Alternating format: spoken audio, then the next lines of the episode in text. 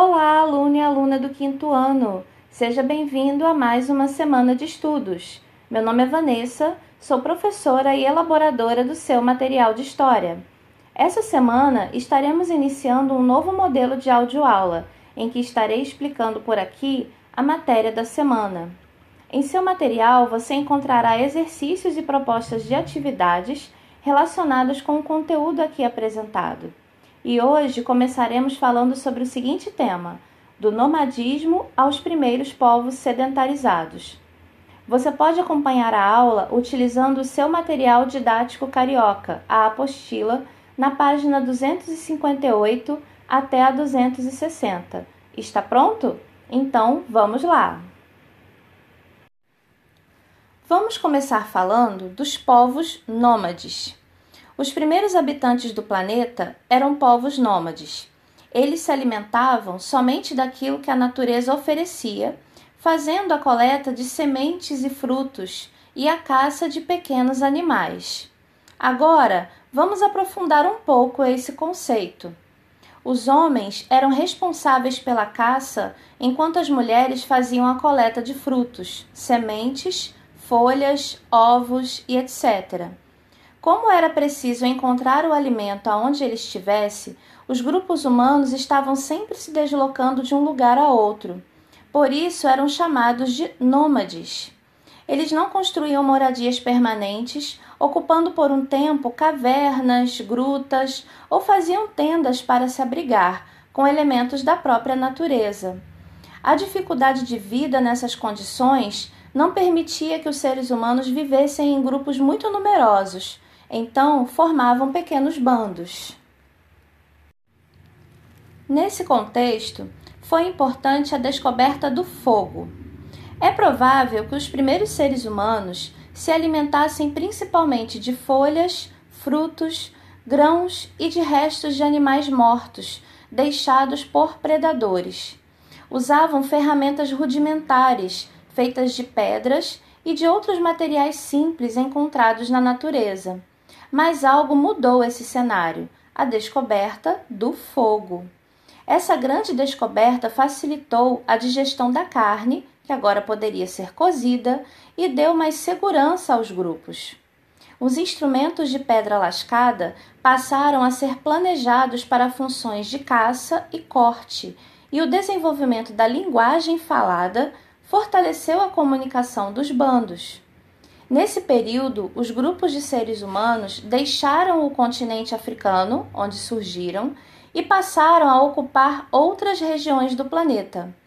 Também nessa mesma época, os humanos registravam o seu dia a dia de caça e seus hábitos nas paredes das cavernas onde se abrigavam. Essa arte, que pode ser encontrada espalhada por todo o mundo em muitas regiões, é chamada de pintura rupestre. A arte rupestre foi uma forma dos homens não só registrarem seu cotidiano, mas também de se comunicarem uns com os outros. Um grupo registrava um acontecimento, como a existência de um riacho próximo, ou um fenômeno como uma tempestade de raios, em desenhos. E o próximo grupo de seres humanos que passassem por ali iriam ver e saber o que tinha acontecido. E os povos sedentários? Você sabe diferenciá-los? Mais tarde, os povos passaram a fixar-se em um determinado local. Continuaram a coleta de sementes, frutos e a caça de pequenos animais, mas passaram a plantar e colher, ou seja, desenvolveram a agricultura. Esses povos passaram a ser chamados de sedentários. E agora vamos aprofundar um pouco esse conceito. O aprendizado de como plantar e colher, somado à criação de animais, permitiu que os grupos humanos passassem a viver mais tempo no mesmo local. Isso ocorreu há cerca de 10 mil anos antes de Cristo. Com a construção de moradias permanentes, dizemos que os povos se tornaram sedentários, ou seja, não precisavam mais se deslocar de um lugar para o outro em busca de alimentos. Nesse período, os grupos de famílias utilizavam diversos materiais para fabricar ferramentas, como pedra, madeira e alguns tipos de metais, como o cobre. As casas podiam ter vários cômodos e eram erguidas sempre próximas umas às outras, de forma que resistissem a chuvas fortes, por exemplo. Eram preferencialmente construídas próximas a rios para facilitar o acesso à água. Juntas, essas moradias formaram aldeias que, juntas, formaram as primeiras grandes cidades da antiguidade. E então, vamos aprender como essas aldeias cresceram, formando cidades? Conforme as técnicas de plantio melhoraram, com o passar do tempo, cada agricultor passou a produzir mais do que realmente precisava para o seu próprio consumo.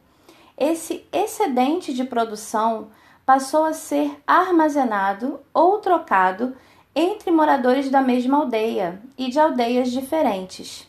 Assim, surgia a primeira forma de comércio com base na troca de produtos. As aldeias se tornaram maiores e sujeitas a ataques de saqueadores. Tornou-se necessário, então, organizar a defesa da comunidade e organizar o armazenamento de produtos excedentes. Além disso, era preciso aprender a se defender das catástrofes naturais. Aos poucos, grandes obras contra as cheias dos rios e também em defesa de longos períodos de secas foram sendo construídas.